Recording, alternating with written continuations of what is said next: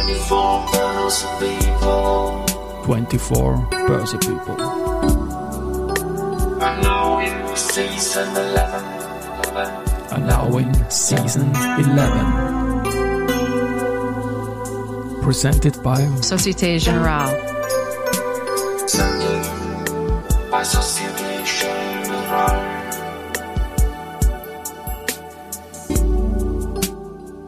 herzlich willkommen wieder zur Serie 24 Börse People. Und diese Season 11 der Werdegang und Personality Folgen ist presented by Société Générale. Mein Name ist Christian Drastil, ich bin der Host dieses Podcasts und mein achter Gast in Season 11 ist Cornelia Linchinger.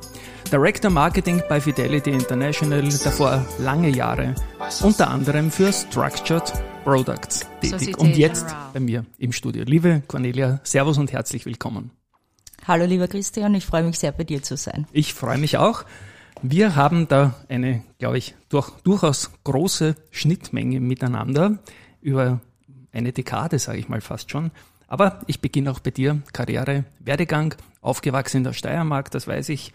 Und dann ist es relativ rasch in Salzburg in eine Bank gegangen, aber bitte in eigenen Worten. Ja, du hast es eh schon gesagt, ne? ich bin im Bezirk Mura aufgewachsen in einem kleinen Ort namens St. Peter am Kammersberg. Liebe Grüße an alle zu Hause, falls wer zuhört. Genau. Und ähm, ja, dann äh, ich habe die Hack gemacht. Eigentlich wäre meine Karriere so gewesen. Äh, mein Onkel war Raiffeisendirektor in der örtlichen Bank und hat gesagt, so Dirndl, jetzt magst Dirndl. die Hack. Genau. Ja. Und äh, dann fangst du bei uns in der in der Reihe an zu arbeiten, ja. Ja, das hat mir dann doch nicht so getaugt und ähm, wollte ein bisschen die Welt sehen und äh, habe dann mit Salzburg angefangen bei der Schöller Bank und äh, bin äh, relativ rasch dann in der Orderabwicklung da gelandet. Ja, Spannende war Zeit, ne? ja voll, ja. Ich meine, das war halt ähm, ja wirklich äh, spannend für mich, weil am Ende so die große Welt der Börsen äh, kennenzulernen mit 20, ja. Ähm, unterschiedliche äh, Abwicklungen sozusagen von den unterschiedlichen Ländern zu erleben, in Düsseldorf bei Prudential anzurufen und mit den großen äh, Bankern zu telefonieren, am Abend die USA-Schicht zu machen. Ich habe sie vorher schon Ja. erwähnt zu dir, ne? das war halt meine liebste Schicht von 16 bis 20 Uhr. Genau. Ja. Ja. Ich habe noch eine Frage zuvor noch zu, war ich jetzt zu schnell selber schon beim nächsten Thema. Wenn jemand so in einem Skigebiet, in einem tollen Skigebiet aufgewachsen ist, du schaust so kadermäßig aus, warst du in irgendeinem Jugend Jugendkader drinnen? Nein, überhaupt nicht. Nein. Aber überhaupt Touren nicht. oder sowas schon sehr gerne. Ja, ja, auf jeden Fall, also alle. Und da ist man Sportarten. manchmal auch mit den Skien in die Schule unterwegs oder so irgendwie. Nein, ich war ein Ortskind. Ich Ein war nur, Orts- ich war okay. ein Ortskind, ja. Zwei Minuten von der Schule entfernt. Gut, zurück zu einer anderen Sprache, das musste ich dich einfach fragen, irgendwie. Gut, zurück nach Salzburg und das war ja wirklich eine andere Zeit, als es noch Faxe gab oder sonst irgendetwas, ne? Nicht nur Richtig. bei den Wikingern, sondern auch bei den Kunden. Richtig. Ich kann, das, ich kann mich erinnern, aber ich, ich habe so weit weg, ich hatte das auch, ja. Ein Fax, bitte. Ja, Wahnsinn. ein Fax. Es hat gebiebt und das Fax kam raus und wir haben es geholt und haben es eingetippt ins Ordersystem. Also da haben, ja, Wahnsinn. Und die Kunden waren damals B2B-Kunden, nehme ich an, oder? Oder waren das auch private? Das waren auch? Privatkunden. Wahnsinn. Ja, genau. Wahnsinn. Genau. Ja, also ja. wir waren damals noch im gleichen äh, Büro wie die Direktanlage, die auch damals Ja. erst gerade angefangen hat. Ja, genau. Beim Ernst Huber irgendwie in der Gegend? War Ja, der damals genau. schon? Wahnsinn. Gleichen Gebäude. Salzburg. Ja, na, Salzburg ist neben Linz und Wien sowieso immer so ein Headquarter in österreichischen Wertpapiergeschäft gewesen. Ich stelle mir noch immer so das, das Fax damals vor, in einer schnellen Zeit an den Märkten natürlich, Stichwort Nasdaq ist super grand, in Europa hat man den neuen Markt und so weiter und die Kunden wollten ja ein schnelles Routing haben irgendwie. Da hat man, ich, ja, ich, ich stelle mir es vor einfach. Und wie war dann die, diese Zeit letztendlich, äh, 16 bis 22 Uhr? Damit wurdest du ja irgendwie unter Anführungszeichen, wenn ich jetzt das Wort von vor drei Minuten erwähne, zum US-Dirndl irgendwie, oder? Ja, genau. Also das hat mir halt Spaß gemacht auch, einfach halt ja die US-Börse zu covern, ja, äh, und auch da zu sein. Und natürlich ist mir die Zeit halt auch sehr entgegengekommen als junge Frau. Da kann man nachher noch weggehen, ne? Richtig. Und lange ausschlafen. Und, lange ausschlafen. Ja, das, ich, Ja. und war das damals schon offenbar nachgefragt, sonst hätte man die Stelle um die Uhrzeit auch nicht besetzt irgendwie. Ne? Das US-Aktien, das muss ja spesenmäßig noch ein anderer Hammer gewesen sein als heuer, heute. Ja, also natürlich war das, also alle Märkte waren sehr gefragt. Ne? Das war ja damals wirklich die Zeit, wo, wo Aktien ähm, einfach die gut gelaufen, ja, Technologieaktien äh, sind super gelaufen und Ja, also definitiv, ja. Wir haben alles gecovert, was geht. Und ja, Spesen waren natürlich anders, aber die Ja. Leute haben es hingenommen, weil die wollten traden, ja. Und nebenan der, der, derjenige, der quasi Pionier bei den Internetbrokern war und, und das Fax ist nämlich an dann in der Zeit sehr schnell weg gewesen, oder? Hat sich auch bei euch umgestellt schon. Ähm, also wie ich gegangen bin, haben es noch immer Faxe äh, genommen, aber später dann natürlich, ja. Faxe muss ich auch immer an die Wiki und die starken Männer denken. Natürlich und an einen Patrick Ortlieb. Ähm, Telefonorders hat es auch gegeben, oder? Ja, genau. Und da warst auch du zuständig? Ja, unter anderem. Also wir haben ja alles, jeder hat alles gemacht und wir haben da immer so in, in Rotation sozusagen gearbeitet. Ja, also manche haben halt den O2C-Handel gemacht, dann hat man wieder Amerika gemacht, dann hat man wieder den deutschen Markt gemacht und ja, genau, das ist einfach so rundherum gegangen. Ich kann mir das, ich, ich sehe es wirklich vor meinem Kopfkino, wie das damals war. Ich war Jahre vorher in einer ähnlichen Abteilung in Wien bei der Erste Bank und da ist Leihwand zugangen und da haben wir alle zusammen halten müssen, um das Ordervolumen abwickeln zu können. Ja, das, ist es. das war schon gewaltig. Ja. So ist es. Ich gehe in der Zeitschiene weiter. Ähm, 2000 ist dann ein bisschen weniger spannend geworden mit den Tech-Aktien und im Jahr 2001 ist es dann in Wahrheit zu einem Comeback der klassischen Aktien kommen. Wie hat sich das in eurem Geschäft damals wieder gespiegelt? Naja, natürlich. Ich meine, die Krise war dann schon einmal ein Schock. Ne? Ich meine, da- das hat dann schon wehgetan. Und ähm, ich bin ja dann später zur Credit Suisse eben Genau. gegangen nach Frankfurt und, Und zu habe einem ja da spannenden Datum. ja genau Im September 2001. Und da muss ich dich nach 9-11 fragen vom Zeitstamp her. Wie war Ja. das? Vorher oder nachher? Ähm, naja, also ich war schon in Frankfurt und ich weiß, ähm, ja, mein, mein Partner hat angerufen und hat gesagt, stell dir vor, was gerade passiert ist und, und ich war gerade einkaufen auf der Zeil in Frankfurt und dachte, oh Gott, was ist, was ist das, ja. Ja, und ähm, war schon, war schon, war schon arg. Und ähm, dann sind wir nach Österreich zurück und dann hatte ich ähm, ein Interview später bei der Credit Suisse, also das war drei, vier Tage nach 9-11 dann, bin zurückgeflogen. Geflogen drei uh, Ja, von Klagenfurt nach Frankfurt und ja, äh, und dann im Messeturm zu gehen für ein Interview. Also ja, das, das war schon, schon spannend, ja. Also Flug plus Hochhaus, Ja. doppelt, doppelte Challenge. Also so es war kurz ein danach, ne? komisches Gefühl, also eine Woche später war es, glaube ich. Ich glaube, ich habe So das ein Jahr nicht her weggekriegt. Aber ich bin Ja. sowieso so ein eher ge ge geeigneter Paranoia-Anhänger, sage ich jetzt mal. Gut, Credit Suisse 2001 bis 2005. Was waren dort deine Aufgaben? Ich denke nicht die Faxe, oder? Nein, Nein. Nein, das war's dann mit Faxe. Genau. Faxe, ciao. Ich habe dann angefangen äh, im Grunde im Cash Equities Bereich und habe da äh, mit äh, ganz klassisches äh, Mid-Office gemacht, also Onboarding von von Kunden. Äh, war für mich ein super Lernprozess, weil man natürlich ähm, einfach auch dann äh, noch einmal äh, sozusagen den B2B-Bereich kennengelernt hat. Äh, großen Asset Manager waren unsere Kunden. Und ja, genau, da hat es halt die Sales Trader gegeben und die Trader und die Sales-Leute und die haben halt in allen Belangen unterstützt. Bis dann zwei Jahre später ein Kollege kam und gesagt hat, na, ich mache jetzt strukturierte Produkte, ähm, machen wir es gemeinsam und ja, er war der Sales und ich habe alles rundherum gemacht und so haben wir dann im Grunde diesen strukturierte Produktebereich bei der damals noch Credit Suisse First Boston, die gibt's ja nicht mehr. Ja, genau. CSFB, genau. Ich das, CSFB, Das genau. klassische Kürzel, legendär. Genau, Ja. gibt's gibt's auch nicht mehr. Hat sich ja viel geändert. Und ja, äh, so so war das. War war eine super spannende Zeit, gerade dieser strukturierte Produktebereich, weil da war es no limit, ja. Und wie Ja. man so schön sagt, äh, man konnte ähm, ja diese ganzen Strukturen einfach machen. Äh, die Kunden haben sie, haben sie einen aus den Händen gerissen, also gerade die Sparkassenkunden. Wir haben, die haben die Plakate rausgehängt in die in die Schaufenster, ja. Und Ja. so war das. Ja. Genau. Und das war ja auch noch eine Zeit, wo der Markt fein mitgespielt hat. Ne? Zinsen hat es noch gegeben, die Aktienmärkte sind nach oben gegangen. Das heißt also quasi, solche Auszahlungsprofile werden im Regelfall in der ersten Hälfte der Nullerjahre super funktioniert haben. Das heißt, Rückenwind, wie es nicht besser gehen kann. Du bist dann weiter gewechselt zur damaligen ABN AMRO. Das war Mitte der Nullerjahre und zwar nach London, glaube ich, oder? War das schon London oder? Das war London, genau. Wow. Ja. Genau.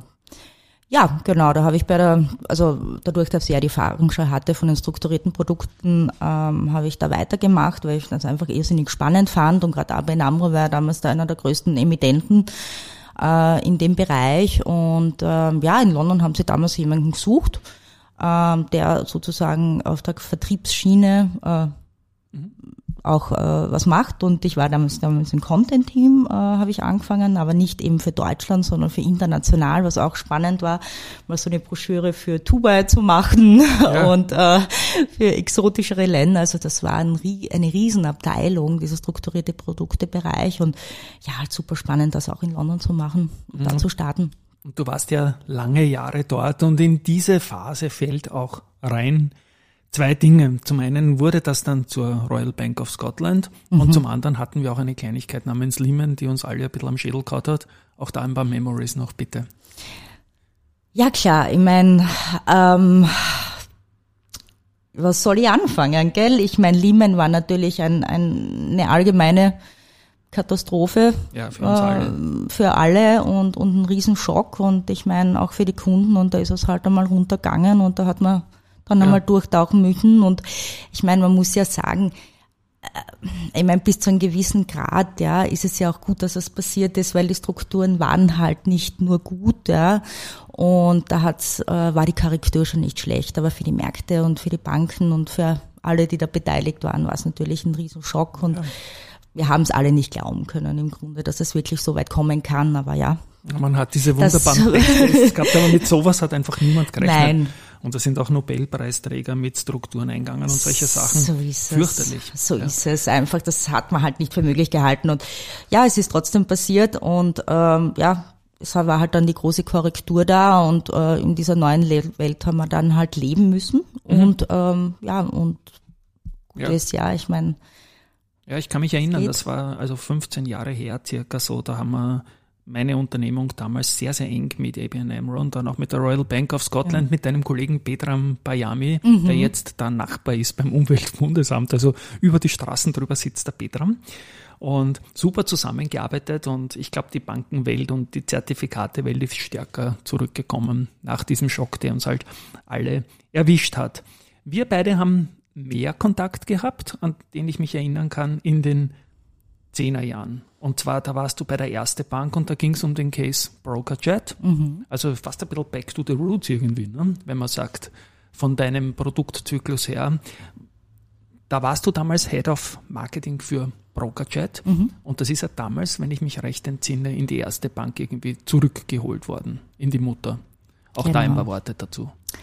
Ja, das war spannend, weil ähm, nach, nachdem ich eben zehn Jahre dann eben in London war, ähm, war das natürlich die Frage, bleibe ich jetzt in London oder gehe ich wieder zurück nach Österreich zu meinen Wurzeln?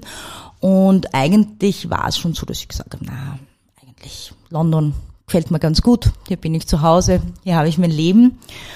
Und ja, dann wurde ich vom Brokerchat ähm, kontaktiert und äh, gesagt, du, wir bräuchten jemanden im Marketing, ähm, der das leitet, äh, der das Branding auch ein bisschen ähm, auf ja, neu macht, ja, ähm, ja, einfach, wir brauchen einen Head of Marketing. Mhm. Und dann habe ich zu meinem Partner gesagt, du, das klingt spannend, ja, ja. das ist doch eine spannende Rolle in Österreich, habe Koffer gepackt und bin nach Wien gegangen und, und habe es mal angeschaut. Ähm, hat mir damals auch gut gepasst, weil ich war damals bei der RBS und äh, wir sind ja damals, ähm, unser Zertifikatebereich ist ja damals verkauft worden, auch an die mhm. BNB Paribas. Ja. Und das war dann auch so ein Wechsel, wo ich gesagt habe, nein, den möchte ich eigentlich nicht mehr mitmachen. Und ja, und so bin ich nach Wien gekommen, unser Brokerchat und das war, ja, wie du sagst, spannend, weil ich habe natürlich mit meinem ausgezeichneten, sympathischen Team äh, da ordentlich reinkauen und, und äh, wir haben Marketing gemacht und nach vier Monaten hat's geheißen, ähm, sorry, ja. funktioniert doch nicht und äh, integrieren das eben in die, in die erste genau. Und Bank, da, genau. Und da nenne ich jetzt noch einen Namen, wie zuerst den Petram Bayamin, mhm. diesmal die Beatrix Schlaffer-Günzberg jetzt. Genau. Eine Folge, ich werde die äh, die Folge verlinken mit der Beatrix. Da ging es auch um Brokerjet, aber vor allem um Düfte. Ja, sie, ist, sie kreiert Raumdüfte und mehr. Und ich kann das einfach nur empfehlen. Unbezahlte Werbung. Ende. Aber sie war damals auch bei dir in der Nähe, nehme ich an, oder? Weil so, so viele wird es ja nicht gewesen sein. Ja, die Beatrix hat mich eingestellt. Na bitte. Die war meine Chefin. Na bitte. Ja. Genau. Und ja, wir haben super zusammengearbeitet, wir haben uns super gut verstanden auch und äh, sind heute noch in Kontakt. Und ja, ich meine, sowas schweißt schon zusammen, wenn man sowas erlebt auch, ja, weil so eine Schließung oder so eine Änderung der Geschäftsstrategie ist ja natürlich nicht immer nur angenehm, ja, weil es natürlich viele Unsicherheiten auch birgt. Aber gemeinsam im Team, also auch mit den anderen Kollegen, haben wir das eigentlich ganz gut geschafft. Und mhm. ähm, genau, und das ist ja dann integriert worden in die Self-Directed Investors. Die äh, SDI, ne? Private, genau. eine Geheimabteilung vom US-Geheimdienst, irgendwie ja, die SDI. Ne? Ja, ja genau. schon, ja, ja stimmt. Genau. Aber ja, also ja. war eine spannende Zeit, war natürlich schon überraschend für mich, weil ich bin ja halt extra wegen dem Job halt hierher gezogen und dann äh, nach vier Monaten zu sagen, ja, eigentlich, ja, ja. aber mein, du, es... Äh, ich sage mal, der Markt selber, den hat's weniger überrascht. Es ist immer schon so herumgeschwungen, dass das mit Brokerjet so kommen könnte. Ich habe Brokerjet geliebt, sage ich an der Stelle, war von der ersten bis zur letzten Sekunde, wo das möglich war, eigenständig ein Kunde dort und habe auch jahrelang unser öffentliches Musterdepot, was wir gehabt haben und super grand ist, gerne bei Brokerjet geführt.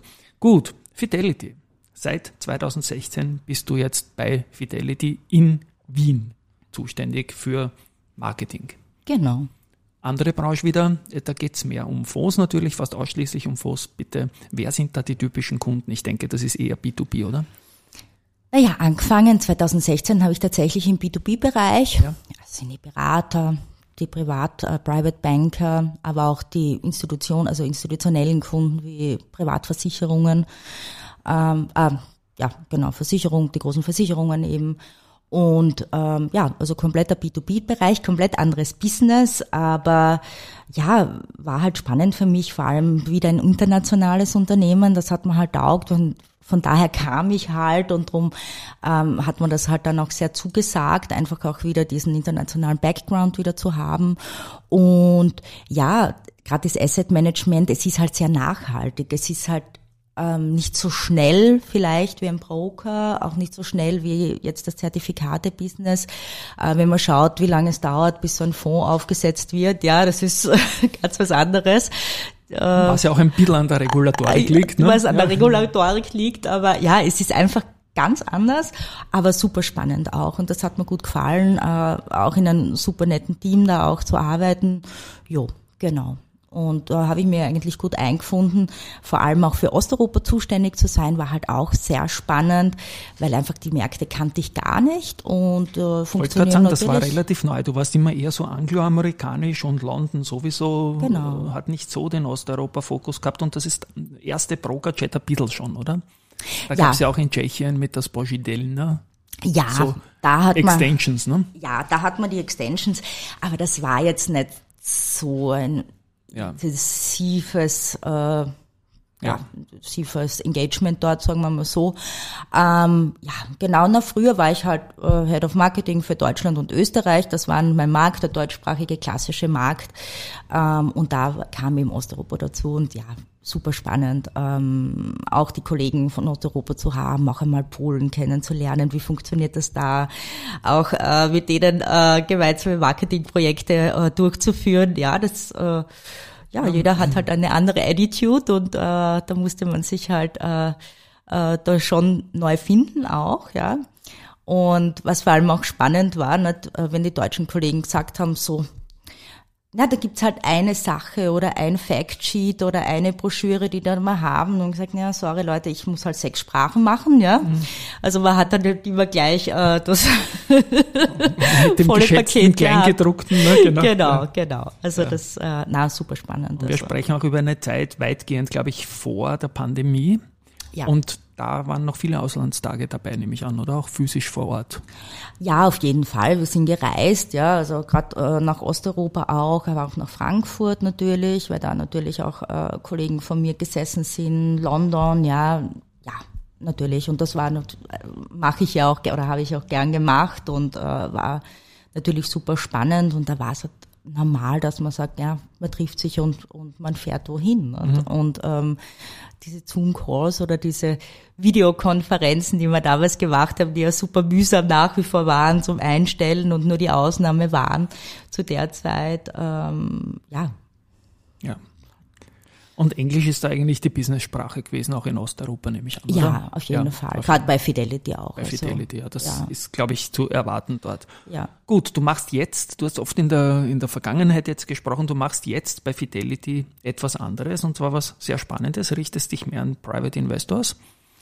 Ja, genau. Also ich habe dann, ich habe dann äh, zwischendurch mal zwei Kinder bekommen. Was ja das Schönste überhaupt ist, ja.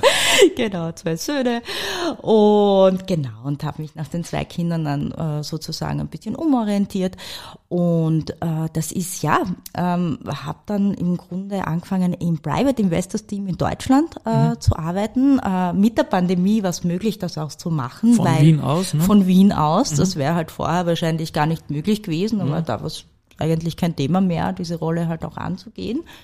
Ähm, genau, und bin dort für den kompletten Content-Bereich zuständig. Also mache die ganzen Magazine, die ganzen, also alles, was mit Content zu tun hat, ähm, ist sozusagen in meiner Obhut. Jo. Also so Megatrend-Scouting und so weiter und immer spannendes Cover. Ja, immer spannendes Cover, sowieso, ja. sowieso. Also besten Bilder, ähm, genau. genau. Immer die, die Gut, wir hatten dann 2022 so ein Jahr, das äh, Horror war für auch wieder die gesamte Branche. Die Anleihenkurse sind in den Keller gerauscht und die Aktienkurse ebenso. 2023 war wieder besser. Vielleicht auch noch kurz zur jüngeren Vergangenheit, ohne jetzt auf Geschäftsergebnisse einzugehen. Aber ähm, wie ist das dann kundenseitig gelaufen? Haben, haben die durchgehalten, deiner Meinung nach? Ja und nein. Mhm. Also äh, es ist lustigerweise hatte ich gerade vor vier Tagen ein interessantes Gespräch äh, äh, mit einem Kollegen, der gesagt hat, du, wir müssen content-technisch ein Bies machen. Ähm, die Kunden haben sozusagen Aktien und also Aktienfonds gekauft, ja, oder ETFs, sind jetzt relativ enttäuscht von der Performance und gehen raus ja, und gehen, reden jetzt wieder vom Festgeld und ähm, Geldmarktfonds und, und solche Geschichten. Ähm, wir müssen sozusagen die Leute wieder über ein Reassurance Piece machen, ja. sozusagen, um zu sagen, na schaut, ähm, bleibt's bitte in den Aktien drinnen oder schaut auf eure Portfolioaufteilung, ja, weil es macht jetzt auch nicht Sinn, einfach alles zu verkaufen, weil die letzten Jahre die Performance halt oder die nicht so war wie, ja. wie erwartet. Also aber die Zinsen sind zurück und damit die Verlockung natürlich. Das ist, ja, das ist das es halt. Das, ist, das ja. ist es eben, ja. Es, und es macht ja auch Sinn, ja, als Beimischung, ja. ja ähm, absolut. Ähm, aber jetzt halt komplett aus den Aktienfonds oder, oder ETFs rauszugehen, ja, soll man halt auch nicht machen, gell? Und also das sehen wir halt schon bei Kunden, dass mhm. das passiert. Ähm, auf jeden Fall brauchen die Leute sehr viel ähm, einfach ähm, ja, Unterstützung. Mhm. Und einfach, die wollen halt wissen, wie geht's weiter, das ist so unsicher, das ist so volatil, ähm, das, das ist ein Riesenthema. Ja. Also mir kommt vor, dass ist, äh, die brauchen mehr Unterstützung als wie früher. Mhm. Habe ich schon das Gefühl. Das glaube ich auch, ja. Content-Angebot ist riesig und das ist auch gut. Also mhm. wir haben es ja auch im Vorgespräch kurz erwähnt und ich habe das in vielen Bereichen. Da kommt eine junge Generation jetzt heran, die sich schon selbst ein bisschen die Contents zusammensucht und ich finde das eigentlich sehr gut. Vorletzte Frage an dich. Was taugt dir an der Arbeit im Kapitalmarkt?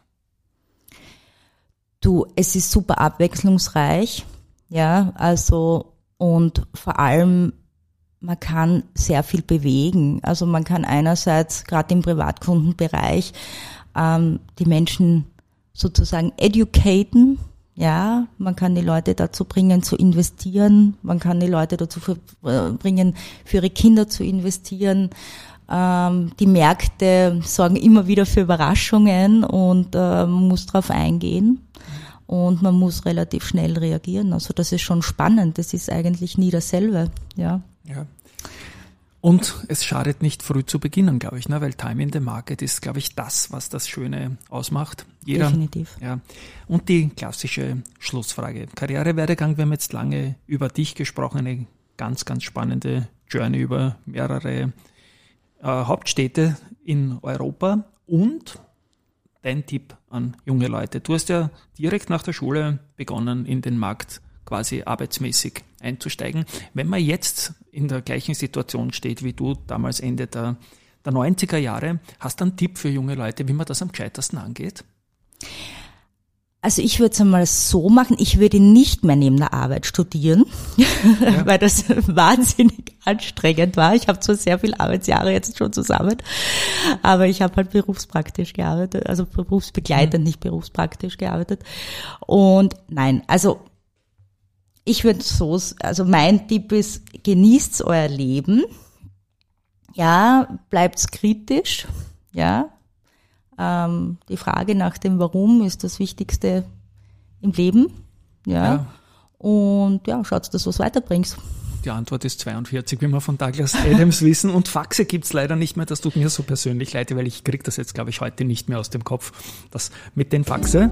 Liebe Cornelia, danke, dass du da warst. Eine tolle Folge für mich und auch für euch da draußen, glaube ich, sehr, sehr viel Spannendes mitzunehmen. Ein Tschüss einmal von meiner Seite und danke fürs Zuhören. Danke dir auch. Tschüss und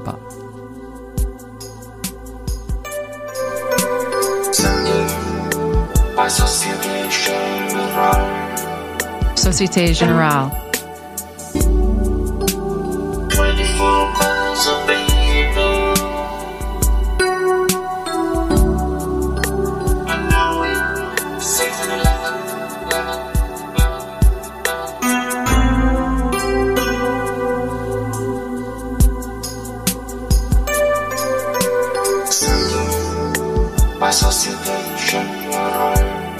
Société Générale.